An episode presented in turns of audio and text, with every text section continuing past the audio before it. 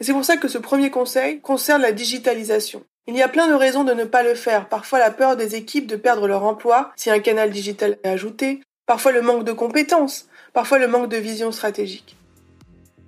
Je suis Carole Stromboni pour le podcast L'épreuve coronavirus. J'échange avec des dirigeants et des dirigeantes de PME qui font face à la pandémie et à ses répercussions sur leur activité. Dans cet épisode, je vais vous rediffuser le kit de résilience pour protéger votre business tout en préparant la croissance future. Ce kit, je l'avais sorti en juin avec 4 DG, une avocate et un coach qui vous aidaient à protéger votre business aujourd'hui tout en préparant la croissance future. Euh, ce kit, je le ressors aujourd'hui parce que j'ai eu plusieurs euh, échanges pendant mes podcasts euh, sur des sujets assez similaires, donc il a gardé vraiment toute sa fraîcheur et toute son actualité. Et aussi, je ne regarde pas euh, mes chiffres tous les jours pour le podcast. Mais là, en regardant les chiffres, euh, j'ai eu le plaisir de voir que j'avais 1500 personnes qui s'étaient abonnées, donc des nouvelles personnes. Bienvenue à vous. Euh, merci d'être là. Et si vous, écoutez ce podcast et n'êtes pas abonné, n'hésitez pas à le faire, ça, ça aide beaucoup. Donc voilà, donc ce kit, je vais vous le rediffuser. Comme ça, ça évite de repartir dans les, dans les limbes même si ce podcast ne date que de mars, des archives. On n'a pas toujours le réflexe de le faire. Je sais que quand moi je je commence un nouveau podcast, je fais pas forcément toutes les archives. En juin, je disais que effectivement, on s'attendait à une surcharge de travail conséquente pour notre système de santé mentale.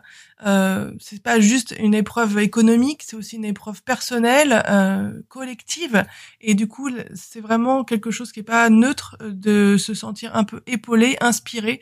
Donc, ce podcast, comme vous le savez, c'est pour vous inspirer avec des dirigeants de PME, et des dirigeantes qui font face à la crise, qui innovent, qui essaient de se débrouiller, qui parfois euh, ont des succès d'ailleurs, euh, puisque la crise c'est aussi une, source d'opportunité. Et chacun le vit euh, en fonction effectivement bah, de son historique, puis de sa trésorerie. Ça, c'est sûr. Donc voilà, donc ce kit de résilience, je vais vous le rediffuser. Je voulais donc vous remercier à toutes les nouvelles personnes qui sont abonnées. Euh, aussi vous annoncer que je commence à avoir quelques startups qui me contactent, des startups qui ont des solutions innovantes pour euh, des PME et qui voudraient monter des partenariats euh, dans le podcast, donc du, enfin voilà, des sponsors. Je, je, vais commencer un peu à ouvrir ça, à professionnaliser. Donc là, je prépare un peu une offre assez claire là-dessus. Si vous-même vous connaissez des entreprises qui souhaiteraient intervenir dans le podcast, parler de leurs solutions, euh, qu'elles n'hésitent pas à me contacter. J'en profite aussi pour vous annoncer que j'ai un super épisode de podcast pour la semaine prochaine qui n'était pas encore validé pour aujourd'hui avec un néo-vigneron. J'ai aussi euh, plusieurs autres interviews planifiées, donc je suis vraiment ravie. Euh, voilà, ce sont euh, des, des, PME vraiment intéressantes qui parfois même ont très considérablement innové, vous verrez. Changement complet de stratégie, enfin des choses très très significatives, souvent avec la survie à la clé. après, il y a aussi des, des PME qui vont très bien d'autres pas. Vous avez vu sûrement que euh, Céline Rémy Visseling, qui est une des cofondatrices de Néonès, a eu la mauvaise surprise de voir les salles de sport fermées euh, du jour au lendemain, alors que tout le travail euh, collectif qui avait été fait avec les ministères ne laissait pas présager d'une telle fermeture. Donc elle aussi, elle reviendra, mais pour l'instant, elle, gère la crise. Donc j'aimerais aussi faire, voilà, faire revenir les, personnes qui sont qui ont été interviewées en saison 1 et qui ont un peu de l'actualité à partager avec vous. Je trouve que c'est intéressant de suivre euh, sur la durée, voilà. Euh, vous avez vu dans beaucoup de podcasts que je suis français notamment, on, parle souvent d'un parcours un peu inspirant. Moi, ce que je recherche plutôt, c'est pas vraiment le film, mais plutôt la photo. Euh, comment les gens s'en sortent aujourd'hui avec un discours le plus authentique possible en parlant des difficultés, des chiffres, des outils, voilà, du concret. Euh, c'est vraiment ça. Donc si c'est ça qui vous intéresse, euh, n'hésitez pas à vous abonner. Voilà, bah écoutez, je vous laisse écouter ce kit. Euh, il reste toujours d'actualité. On parle digital, on parle euh, retour d'expérience. Vraiment, c'est c'est quelque chose d'assez riche. Il y a aussi un article sur mon blog si vous préférez lire. vous pouvez aussi lire et retrouver un peu ce qui s'est dit à l'oral, de façon à ce que vous puissiez peut-être mettre en œuvre certains principes. N'hésitez pas non plus à contacter euh, les personnes qui sont intervenues dans le podcast, qu'elles soient DG de PME ou, euh, coach ou, euh, ou avocate. ce sont des personnes qui sont vraiment assez extraordinaires, vraiment extraordinaires plutôt que assez. Donc, bah, bonne écoute. À bientôt. Aujourd'hui, l'hiver est là, c'est dur. Le taux de suicide a augmenté en France et globalement dans le monde de façon significative. La durée du confinement, la crainte de l'infection pour ses proches et pour soi-même, le manque de clarté dans l'information délivrée par les autorités, le stigmate lié à la maladie, mais aussi la précarité économique qui suit la crise, tout cela nous amène à une surcharge de travail conséquente pour notre système de santé mentale. Que l'on soit DG d'entreprise ou pas, on vit tout ça en tant que personne, en tant que membre d'une famille, en tant que citoyen, citoyenne. Nous sommes dans la société et c'est très difficile. C'est pourquoi nous allons passer du temps à cet épisode pour échanger avec ces quatre DG, cette avocate et ce coach, pour vous aider à protéger votre business aujourd'hui tout en préparant la croissance future. Les gens ont peur. On l'a vu, en mars 2020, les Américains ont acheté 85% d'armes en plus que mars 2019. C'est la plus grosse vente d'armes jamais enregistrée aux États-Unis.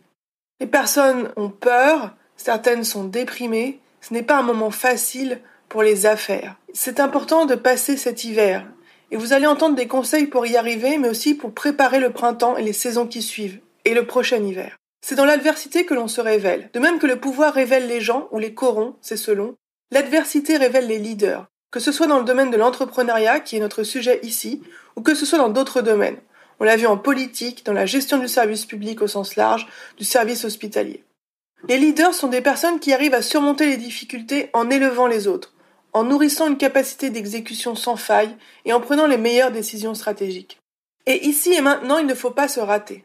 Quand j'ai interviewé Shema Bourguiba d'aujourd'hui demain, qui a vu son restaurant fermé du jour au lendemain, ou Céline Rémy Visselink pour les salles de sport Néonès et épisodes, qui ont elles aussi fermé du jour au lendemain, je n'ai pas entendu des DG qui attendaient que les choses reprennent leur cours, mais j'ai entendu des personnes qui innovent, qui préparent la suite, et dans ce cas, qui mettent l'accent sur la digitalisation de leur business, ou d'une partie tout au moins.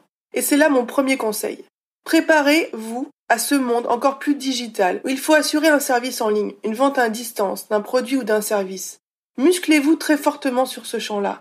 Ce n'est pas créer un site internet qui fasse joli avec un formulaire de contact. Non, ça c'est aujourd'hui de l'argent globalement gâché.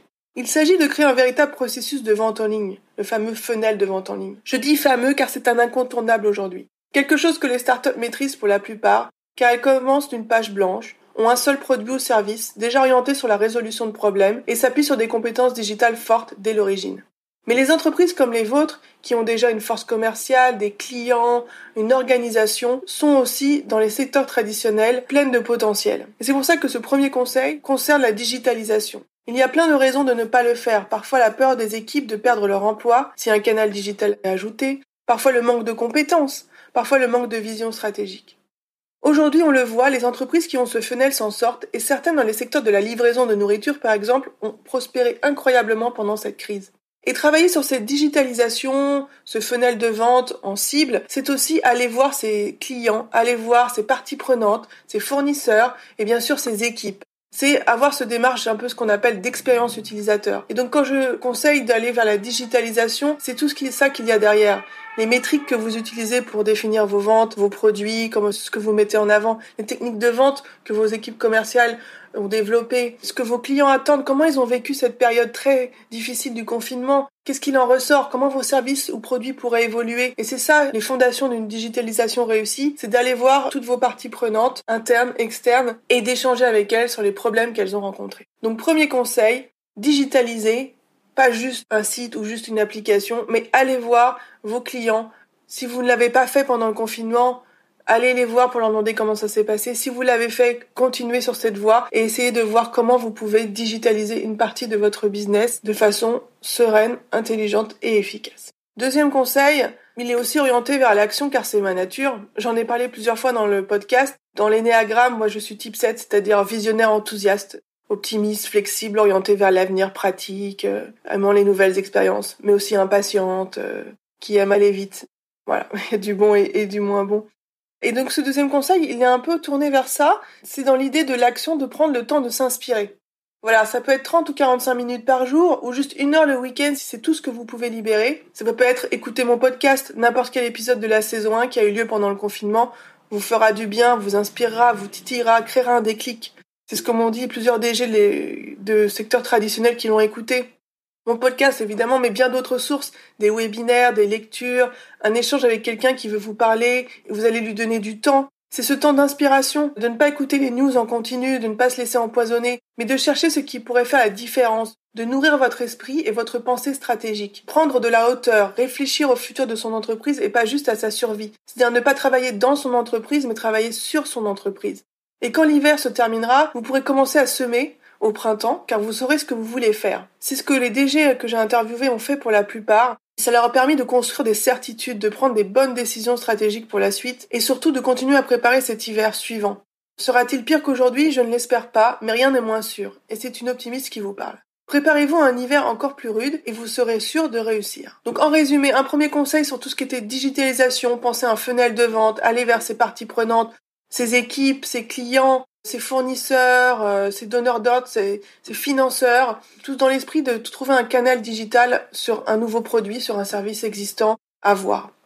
Deuxième conseil, s'inspirer, nourrir sa pensée et sa pensée stratégique pour prendre les bonnes décisions stratégiques pour la suite et se préparer au pire.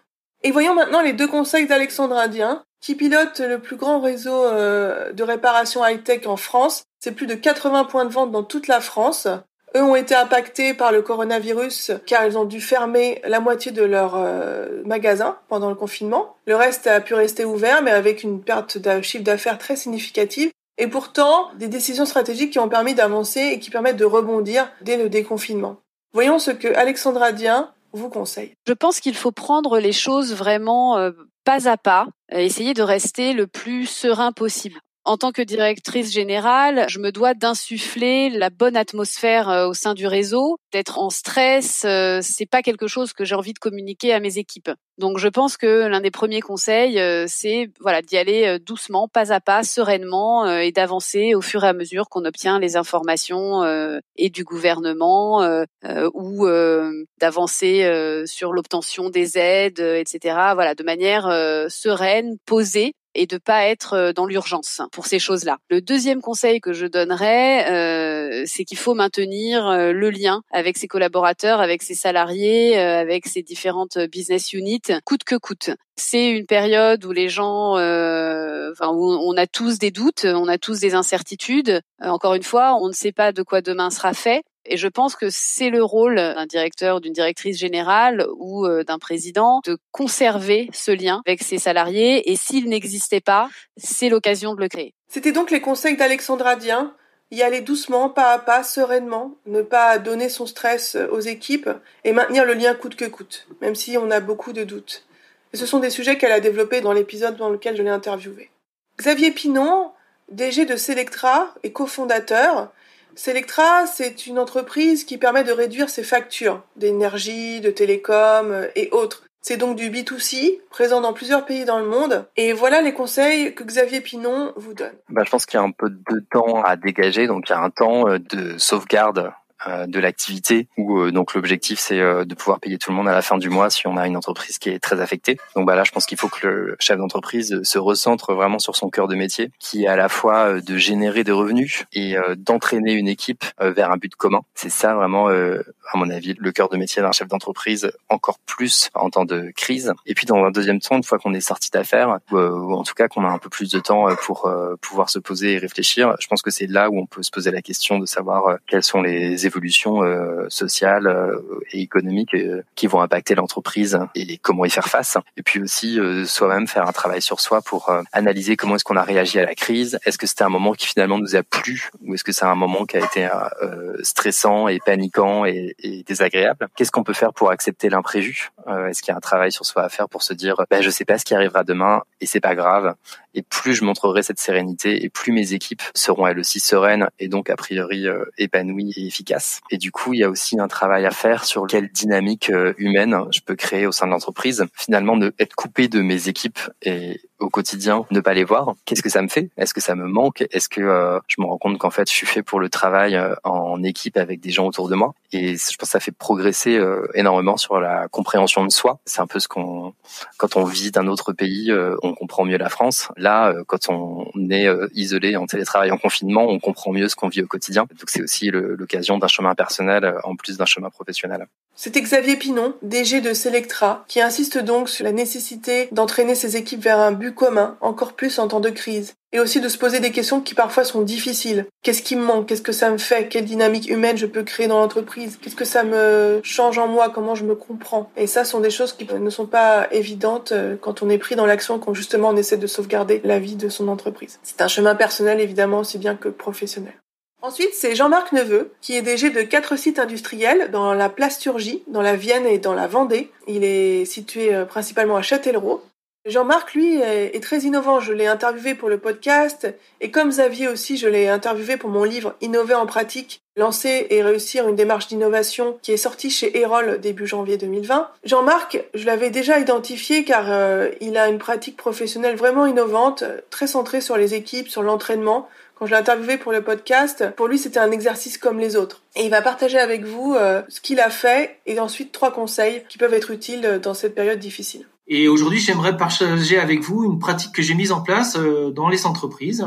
En effet, depuis quelques années, nous sommes exercés avec l'ensemble des salariés à jouer. Oui, à jouer avec euh, des serious games, des serious games type Lego ou des diagrammes type spaghetti. Les objectifs de ces jeux, en fait, de ces séquences, c'était en fait de construire une vision partagée de l'ensemble des processus de l'entreprise, des acteurs et des liens entre services. Et puis, c'était aussi de soumettre ces différents euh, processus à différents scénarios de crise. Par exemple, une explosion de la demande, par exemple, une pénurie de la matière première, et de vérifier euh, si ces processus étaient euh, résilients et le cas des échéants d'inclure des plans d'action communs pour qu'on puisse améliorer et fortifier ces processus. Et puis surtout, c'était aussi partager un moment convivial, de mixer les équipes euh, de production, les équipes commerciales, administratives et direction qui avaient peu l'habitude de se rencontrer. Alors, non seulement nous avons passé une bonne journée, mais nous avons aussi élaboré des solutions concrètes. Hein. Par exemple, nous avons aménagé une cellule de travail dédiée pour euh, le cas où il y aurait une explosion de la demande pour faire face à une demande client euh, d'un de nos clients automobiles notamment, pour passer d'un passage de pré-série à un passage en grande série de façon extrêmement rapide. Ce qu'on peut dire aujourd'hui, c'est que ces exercices euh, répétés de Serious Game sont aujourd'hui des forces pour affronter euh, l'ensemble des changements euh, présents et ceux à venir. Parce que l'idée, c'est quoi? C'est que pour partir lancé, c'est-à-dire être en mesure de déployer efficacement son positionnement face à des changements brutaux des marchés, de la concurrence, et d'emmener surtout l'ensemble des salariés et de ses parties prenantes, j'ai imaginé trois conseils pour vous. Mon premier conseil, c'est revoir très régulièrement l'efficacité de ces processus et les revoir euh, avec toutes les parties prenantes, donc c'est-à-dire ses salariés, ses clients, enfin tout son écosystème, de tester des scénarios un petit peu improbables qui impactent.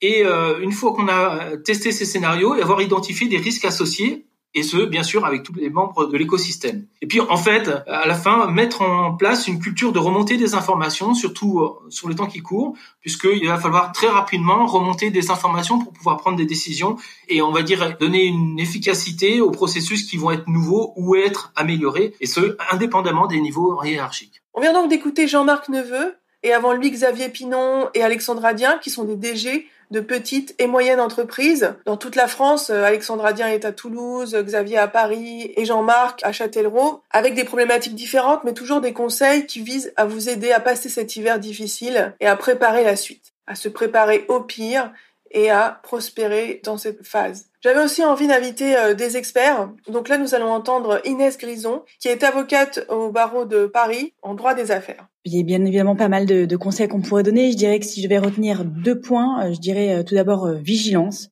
vigilance notamment aux effets d'annonce qu'on peut avoir euh, à la suite des mesures qui ont été prises par le gouvernement. On a entendu beaucoup de choses données très rapidement par le gouvernement. On pouvait être tenté d'agir euh, un peu dans la précipitation et de prendre euh, tout de suite des mesures. Et c'est là où je pense qu'il est très important d'avoir réagir vite, mais de façon éclairée. Et pour cela, de prendre connaissance autant que possible des textes précis et ne pas se limiter à ce qu'on peut entendre bah, par le gouvernement principalement. J'ai notamment à l'esprit ce qu'on a eu comme effet d'annonce par rapport euh, à l'arrêt de travail pour garde d'enfants. Certains dirigeants étaient peut-être incités à euh, mettre en place ce dispositif euh, très rapidement, sans forcément comprendre très bien les tenants et aboutissants. Et ce qui pouvait, à mon sens, ce qui a créé certaines déconvenues pour les salariés, notamment qui auraient eu un temps d'ancienneté limité au sein de la société. Et je pense que euh, pour éviter les déconvenus et ensuite donc les répercussions que ça peut avoir sur l'employeur et donc sur le dirigeant lui-même, sur le fonctionnement de sa société, il est important voilà de peut-être de faire une analyse scrupuleuse des textes. Je préconise surtout dans ce type de cette situation où la loi évolue très vite et qu'il y a des chamboulements, des bouleversements très euh, régulièrement, presque tous les jours, euh, comme on a pu le connaître là dernièrement, de faire des veilles euh, presque quotidiennes sur ces textes. Comme deuxième conseil, eh bien, je dirais que c'est peut-être l'occasion de faire preuve d'un certain opportunisme et peut-être de profiter de cette situation pour bénéficier et de mettre en place bah, toutes les aides qui peuvent se présenter alors aujourd'hui, je pense que ces aides, elles vont beaucoup dépendre euh, du fonctionnement de la société, de l'activité, du secteur concerné. Mais voilà, je pense que si on fait une analyse précise, il y a beaucoup de choses dont on peut bénéficier la société et donc euh, mettre, euh, être mise en place par le dirigeant. J'ai pu voir différentes sociétés qui étaient dans une phase de développement qui n'était pas forcément avant la crise dans des conditions particulièrement pérennes, mais qui ont pu, je vais pas dire tirer profit, mais en tout cas prendre avantage de certaines situations qui ont permis d'avoir beaucoup plus de visibilité sur leur trésor et de bénéficier d'aides qu'elle ne pouvait pas avoir. Et en fait, sur le plus long terme, je crois aussi que c'est un révélateur qui contraint finalement à réfléchir autrement, à changer nos modes de fonctionnement. Et je pense qu'il faut prendre partie de la situation pour mettre en place euh, bah, des modes de fonctionnement différents.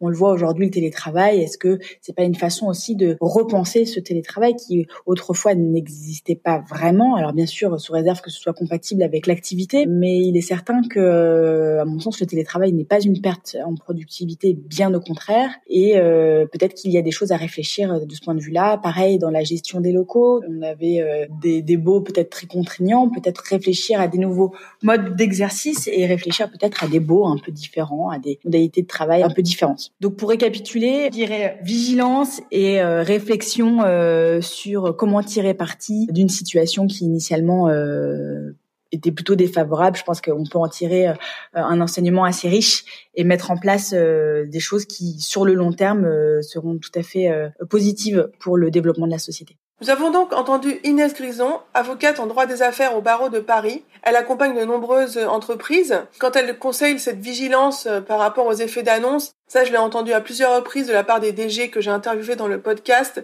Des DG qui passaient des soirées entières à lire les textes pour euh, comprendre vraiment ce qui les intéressait. Elle euh, mentionne aussi l'occasion de faire preuve d'un certain opportunisme, de bénéficier de certaines aides. Ça a été le cas aussi de DG qui ont pu avoir notamment des prêts garantis par l'État d'un montant significatif, des prêts qu'ils n'auraient pas obtenus autrement. Et ça, c'est euh, grâce à un travail de veille, de lecture, un effet d'opportunité dans cette période.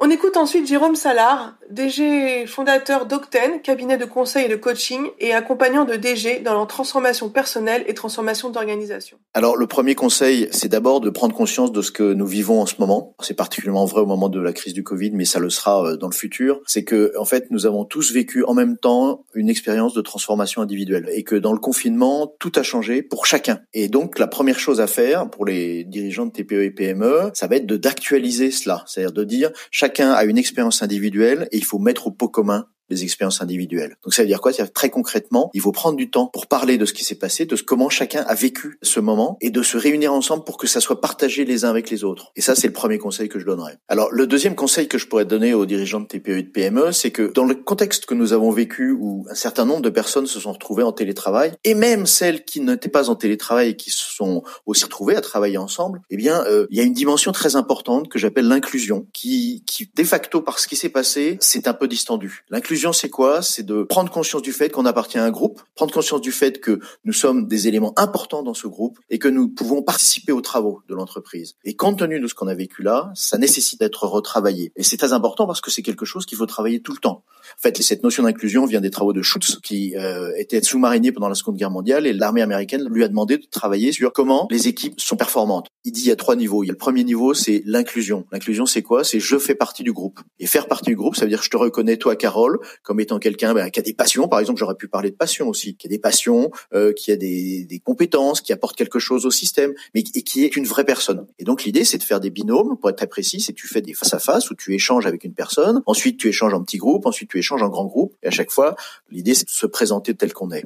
D'accord? Ça, c'est premier niveau, en fait. C'est vraiment, je suis dans le groupe. Parce que le deuxième niveau, c'est le niveau, je suis compétent. C'est-à-dire qu'en fait, le système a des règles qui permettent à ce que tout le monde puisse parler. Je vais reprendre l'exemple de la marine. Dans la marine, le capitaine est obligé d'écouter un matelot. S'il ne l'écoute pas, c'est une faute. Et donc ça veut dire quoi? C'est-à-dire que toute personne sur le bateau est compétente pour parler. Mais pour que ça soit possible, il faut que des règles soient établies. Et donc ça, c'est le deuxième niveau, on appelle ça le contrôle. Et Schutz a donné un troisième niveau qui est le plus intéressant en fait quand on y pense, c'est l'ouverture. C'est l'ouverture qui dit est-ce que je suis euh, aimable inconditionnellement? Est-ce que je peux m'ouvrir à toi? Nous travaillons ensemble, nous sommes dans un univers professionnel parfois difficile, mais donc je suis important puisque je parle avec toi, je suis dans le groupe. Je suis compétent donc je peux dire des choses, mais est-ce que je vais m'ouvrir au fond à toi Et donc là, l'ouverture, c'est vraiment un travail qui ne vient qu'après ces deux premières phases inclusion-contrôle pour pouvoir permettre à que les gens puissent se dévoiler. Et pour qu'ils puissent se dévoiler, il faut qu'il n'y ait pas de jeu de pouvoir. Et pourquoi tout ça c'est très intéressant? C'est parce que quand tu fais ça, quand tu travailles ça, il peut plus y avoir de jeu de pouvoir, il peut plus y avoir de manipulation, parce que de facto le système a construit sa capacité d'être une équipe performante. Et la conclusion que dit Schutz, qui est très intéressante, c'est qu'il dit pour être une équipe performante, il n'y a pas besoin d'avoir un bon chef, même si ça aide, ou une bonne chef, hein, bien sûr, même si ça aide. Il n'y a pas besoin d'avoir de la diversité, même si ça aide. Il n'y a pas besoin d'avoir de la vision, même si ça aide. La clé, c'est que l'équipe performante, c'est une équipe qui dit ses besoins et ses peurs et qui arrive à les résoudre ensemble. Et donc tu vois que pour dire ses besoins et ses peurs, faut être en ouverture, faut être en confiance. Et toute la clé de tout ça, c'est la confiance en fait. C'était Jérôme Salard qui est DG fondateur d'Octane, cabinet de conseil et de coaching et accompagnant de DG dans leur transformation personnelle et transformation d'organisation. Pour Jérôme, en fait, il faut effectivement prendre conseil de ce que l'on est en train de vivre en ce moment, que tout a changé, il faut mettre pot commun, partager, échanger. Et son deuxième conseil tournait autour de l'inclusion, de cette notion de Schultz et des trois phases qu'il a développées pour être une entreprise performante, pour être surtout une équipe performante. La dernière personne qui intervient euh, pour ce kit de résilience euh, des petites et moyennes entreprises, c'est Julien Lega, qui est DG de Cosmos. Donc Cosmos, euh, ou plutôt cosmos.fr, c'est une agence créative et de transformation digitale qui est située à Saint-Étienne, qui travaille avec des entreprises dans toute la France. Et lui, du jour au lendemain, son entreprise a, dû transformer toutes ses activités en présentiel en distanciel. Et je l'avais interviewé pour l'un des épisodes du podcast. C'était très intéressant de voir comment ça s'était passé. Et voilà les, deux conseils de Julien. Sur les deux conseils, premier conseil, la posture égo-alloïque consiste à non pas euh, briller mais rayonner autour de soi et donc qui consiste dans un premier temps à penser à toi, à penser à soi pour encore mieux rayonner. Là, je vais reprendre un peu du Denis Troche. Il parle lui conseil euh, en tant que, que manager euh, dans la crise d'essayer d'avoir une posture qu'il appelle égo-alloïque. Égo comme euh, l'ego qu'on peut avoir euh, de soi et alloïque au sens de développer un halo. Et lui suggère de ne pas vouloir euh, briller mais plutôt de rayonner. Et effectivement, moi, ça m'a permis de pas mal réfléchir à moi, de, de penser, de rédiger en n'étant pas euh, soumis au brouhaha euh, quotidien de la vie de la boîte. Alors on n'est que 12, mais finalement 12, euh, j'ai malgré tout 4-5 personnes que j'anime directement. Je dirais que qu'on soit chez L'Oréal et qu'on anime un Codir ou chez Cosmos, on a à peu près toujours le même nombre de gens à animer si on veut le faire bien. Et donc du coup, cette posture égoloïque, je m'en suis vraiment servi. Et puis le deuxième conseil, c'est de penser à sa confiance et à sa boîte de confiance, une petite boîte qui a été nourrie depuis sa jeune enfance et qu'on peut venir toucher du toit lorsqu'on a des doutes. Et c'est vrai que dans une phase de Covid, de confinement, de post-confinement, le doute, il, peut être permanent et donc la confiance qu'on peut avoir en soi et donner aux autres est capitale pour moi. C'était Julien Lega, qui est DG de Cosmos.fr, une agence créative et de transformation digitale euh, située à Saint-Étienne et qui a été interviewé dans l'un des épisodes du podcast qui était passionnant. Donc Julien euh, nous a parlé des éléments de Denis Troche en fait. Donc cette posture égo-alloïque et aussi cette confiance, cette boîte de confiance sont des éléments euh, qui l'ont beaucoup inspiré pendant cette période difficile et dont il parle euh, dans l'épisode. Cette idée de la confiance, elle est revenue à plusieurs reprises dans les interviews que j'ai eues avec les DG et on l'a entendu plusieurs reprises aussi dans ce kit de résilience pour les petites et moyennes entreprises. La confiance en soi-même, ça ne se décrète pas, c'est un processus, c'est comme euh, l'innovation, on n'est pas innovant, on n'est pas confiant, ce sont des choses qui fluctuent, qui varient et c'est important euh, effectivement de se ressourcer, de s'inspirer, de prendre du temps pour soi, pour la nourrir cette confiance car les perspectives euh, économiques ne sont pas euh, au beau fixe. On reste dans un hiver, on ne sait pas encore combien de temps ça va durer, mais on sait que ça va se terminer, que ce sera le printemps. Et c'est dans ces hivers-là aussi que des entreprises qui ont réussi comme Apple ou Microsoft, euh, pour les citer euh, des Américains, se sont développés. On a aussi vu pendant cette période que Facebook, Amazon, euh, Microsoft ont vu leur capitalisation boursière augmenter de façon significative. Donc certaines entreprises aujourd'hui sortent gagnantes. Dans les petites et moyennes entreprises, certaines, selon les secteurs aussi, mais ça reste quand même assez incertain sur le futur. Et c'est pour ça que ce kit de résilience peut vous permettre de prendre les bonnes orientations. En tout cas, c'est ce que je vous souhaite. Et n'hésitez pas à, me faire un retour euh, sur cet épisode. Et bon courage à tout le monde. Merci. C'était Carole Stromboni pour le podcast L'épreuve. Interview, enregistrement et montage par moi-même. Musique par Grégory Kahn. Si vous avez aimé cet épisode, cliquez sur les 5 étoiles si vous êtes sur iTunes. Abonnez-vous sur votre plateforme de podcast préférée et venez me voir sur mon site www.carolstromboni.com slash site slash podcast. C'est là que vous aurez plus d'infos sur les épisodes passés à venir. Vous pourrez aussi contribuer financièrement pour soutenir ce podcast si vous voulez, si vous pouvez. Les épisodes resteront gratuits quoi qu'il arrive. Vous pouvez aussi m'envoyer une question orale en pièce jointe à carole pour un futur épisode de questions-réponses. À bientôt et bon courage pour cette épreuve que nous traversons. Serrons-nous les coudes.